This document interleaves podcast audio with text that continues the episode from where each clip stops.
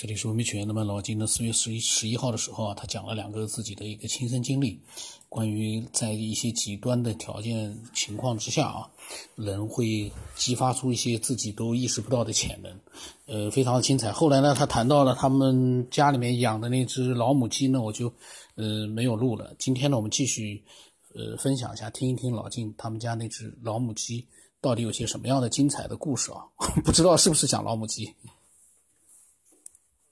家养的这个老母鸡啊，这老母鸡呢，就是呃地震之后，呃地震之后，它的就是它余震嘛，因为当初它的反应我们谁也没注意，它那天晚上呢就就一直在叫，也不下蛋了，它一直在叫，叫完了以后就呃飞到那个丁香树上，那丁香树很高，结了好多那个丁香花，它就飞到那树上去。就不下来，然后我们家都觉得很奇怪这个事儿，然后我妈就说这这事儿肯定是有问题，咱们吃完饭啊赶紧出去，别在楼里待着，这可能还得地震。然后我们我们就赶紧吃饭，吃完饭以后桌子都没收，就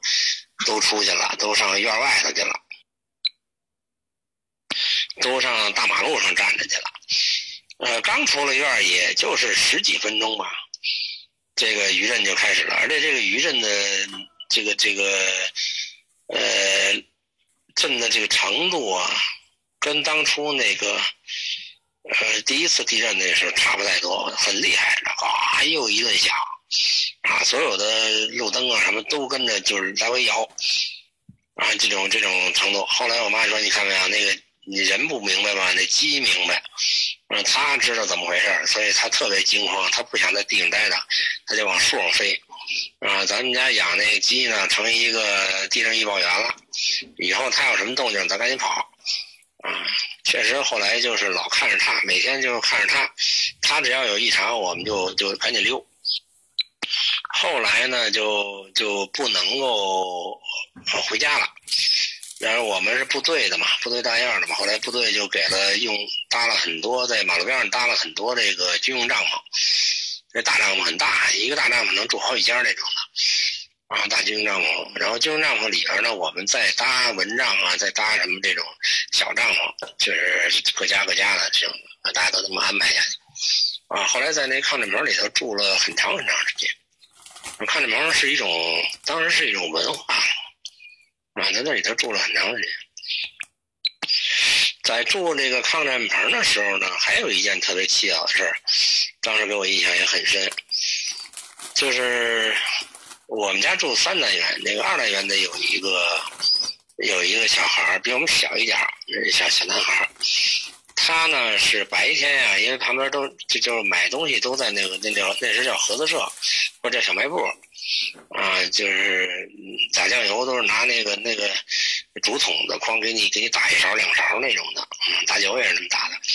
所以他就就去打酱油，打完了以后呢，他没带钱，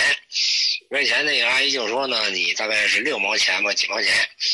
说你那个回头晚上给他，你给带来，因为那个阿姨他们也在那个马路边上住，啊，大家都认得。结果呢，这小孩就睡觉啊，睡到半夜，都在抗战棚里嘛，睡到半夜。然后他就下床，那个抗战棚呢，呃，有好多都是上下铺的，有睡上面，睡下边。啊，然后他就从上面下来以后呢，就从他妈钱包里头就找钱，然后找出六毛钱来，都是钢镚啊，弄一堆钢镚，然后。就拿着就走到那个那个阿姨住那个那抗震棚那地方，就是阿姨我还你钱，因为晚上热呀，好多都大人晚上都不怎么睡觉或睡不着觉，就搁那聊天他就给给送钱去了。那那个阿姨说说哎呀，你明天再送没关系的。结果发现这孩子呢是闭着眼睛的，梦游就基本上就是他是梦游，他根本不是有意识的。然后才发现这孩子。呃，实际上他并不知道他自己在干什么。那这时候呢，就是大人呢都知道一个老理儿，就是说梦游的人呢，你别你别惊醒他，你惊醒他，他自己把自己能吓死。所以呢，他就哼哈的说：“好吧，那你谢谢你啊。”然后就顺着他说，就把钱接过来了。然后他自己就转头回去了，接着上床接着睡，啊，一直这过程呢闭着眼睛。那那那阿姨呢就跟着他，怕他撞上或什么就跟着他，跟跟到他他跟前儿，然后他上上上铺脱了鞋，接着呼呼再睡。完了，这阿姨就觉得特别逗，然后就就跟大家说。我们也是听他说的，说完了以后，呃，第二天就问他，说：“小伙子，你那个钱还我了吗？”他说：“没还呢。”然后就跟他妈说：“说我欠了人家六毛钱，说你拿钱还给人家。”阿姨。然后这个他妈也乐，是这个阿姨也乐，他自己不知道怎么回事。因为他妈这后来听人家说了嘛，知道这个他梦游，因为他妈知道他梦游，他他有这毛病，但是没想到在梦游里边，他能够去按照白天这个事儿，他能够做得很准，而且能找着人，就是也就是说，他所有的梦境跟现实是一致的，是一致的，他能在梦里头去去指挥自己去做现实当中的事儿，这比较比较奇怪。那时一直大家都把这当故事啊，就反正传这聊的挺多的。嗯，当时也没事儿嘛，看这门里也没什么事儿，也不上学，反正天天就这点这点，呃，谣言吧，越说越多，啊，就发生这么一个事儿。那那个也是我们院的一个小男孩，就你白天问呢，他真是不知道自己晚上干嘛了，他也不记得什么做梦，他也不记得了，他真也不知道自己自己到底是做了什么事，就给人数钱呀、拿钱呀去给人送，结果他也完全没有意识，他不知道，然后都是。别人跟他说的时候，他还挺奇怪，他说不可能吧，是吧？我这个也没想做梦什么的，就就这种事儿，大家也不理解，就为什么会这样呢？啊，这是也是一个就是周边啊发生的发生的一个故事，其实这个当时是根本想不清楚它这原理是什么。那你现在想呢，就是说它可能还是一种混搭的问题啊，就是它梦境真实和现实和这个梦境当中。他可能是有一种，就是你以为你不知道的东西，他是有一个背后知道的东西在操作，啊，只不过是说你在睡的时候，你在明白的时候，那么也就是说，我们的意识可能是在白天你以为清醒的时候，他在指使你啊，然后你不觉得，你以为那是你，实际上是被他指使的。那么到晚上睡着了的时候，梦游这种情况呢，就是，呃，他也在指使你。但是呢，你你只不过是你不知道你他在指使你呢，你在睡着了，你这个这个那个呃意识在休眠状态的实际上啊，实际上他是指挥了你的肢体，你你并不意识这个事儿，你并不知道这个事儿，也也就是说你的背后有一个在呃在操纵你的东西，他不管你是清醒啊，你还是睡着的状态，呃他都不碍事儿，他都能指挥你。啊，这个事儿比较比较可怕。呃，还想起来一件事儿啊，就是当初这些东西可能时间长了有点忘记了。就是刘大妈当初有一件事啊，我忘说了，漏说了。这刘大妈呢，她她那个儿子，呃，当年呢就是出差在广州，去广州，然后呢那时候就是说去干什么事，然后几天回来都有行程的。呃，可能是说三天回来还是四天回来吧，然后过了一个星期呢也没回来，这个刘大妈就有点着急，然后我们练功时说就问他说说大妈你这个你别人能看出来，你这个儿子能看不见吗？他说我试试吧，他没看过，因为可能对于人的一些私隐的什么事儿，他可能也不不太愿意去做这个事儿。然后呢，就是他就他就看，还是那种就把把手往脑袋上一捂，就是反着手一捂，一捂，然后就就看看完了以后，他说：“哎呀，他说没事儿，他说他们住酒店里头，住酒店出不去了，因为是是那个广州那边下大雨，下大雨他们那个走不了了，嗯，走不了了。”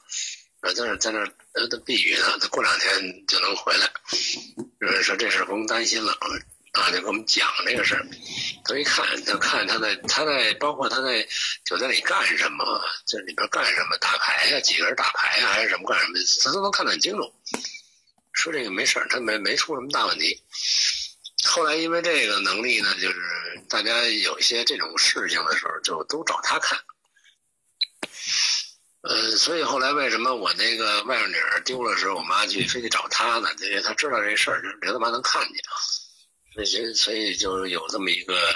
引子。这事儿呢，我后来给忘了这事儿。我今天今天补一下说这事儿。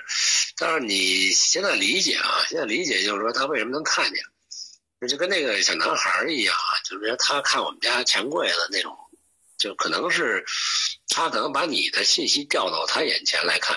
这是一种可能性，再一种可能性就是他的灵魂可以到你那儿去去去走一圈，能看到，这都有可能啊。或者说，就像那个马叔似的，他可以读你的信息，他可能不见得灵魂去了，他可能读你的信息，啊，把你的信息调过来，就是隔多远，他并不一定是他自己的灵魂去到那儿看去，可能就是说他一说这个信息，你那边显现了。当。呃，老金呢又说了一些匪夷所思的一些事情啊，比如说他说的这个刘大妈的事情。刘大妈呢，她呃阅读呃，就是说能够看到很远的地方，其他人在做什么，呃，还有马叔的事情，可以读取人其他人的一些信息。嗯，这些嗯事情呢，就是说，嗯，在全世界七十亿人这样的一个人群里面啊。嗯，是不是存在这样一个极少数、极少数的一一些具有神奇能力的人？这个呢，我们不得而知。但是呢，从理论上来说，呃，这个世界上这么多的人，有一些人他们突破了自己的一些体能的极限，或者是呃大脑活动的极限，达到了一些普通人做不到的事。我觉得是很有可能的。只是这些人呢是凤毛麟角的，是极其少见的，嗯，所以，呃，但是到底是什么样的一个原因让他突破了自己的一个呃肉体的极限，去做到了一些普通人做不到的事情？这个确实是一个估计是连他们自己都不知道的事，他们自己都不知道为什么会有这样的一些能力，然后这样的一些能力是不是一直有，还是？时有时无，还是有的时候灵光，有的时候会不灵，呃，一切都有可能。希望更多的呃有真实体验的经验经历的人啊，能够分享一些这样的一些类似一些神奇的案例，让我们爱好者呢能够多一些可以去思考的点。因为我们没有经历过的话呢，我们是需要一些真实的案例来启发的。那么今天就到这里吧。我的微信是一二五九八不拉八，微信名字呢是九天以后。欢迎更多的人啊，能够分享自己。我现在呢比较随意了，就直接手机在录了。反正只要能听清里面的内容，我觉得就已经很好了。嗯，关键是那个思想和内容。今天到这里。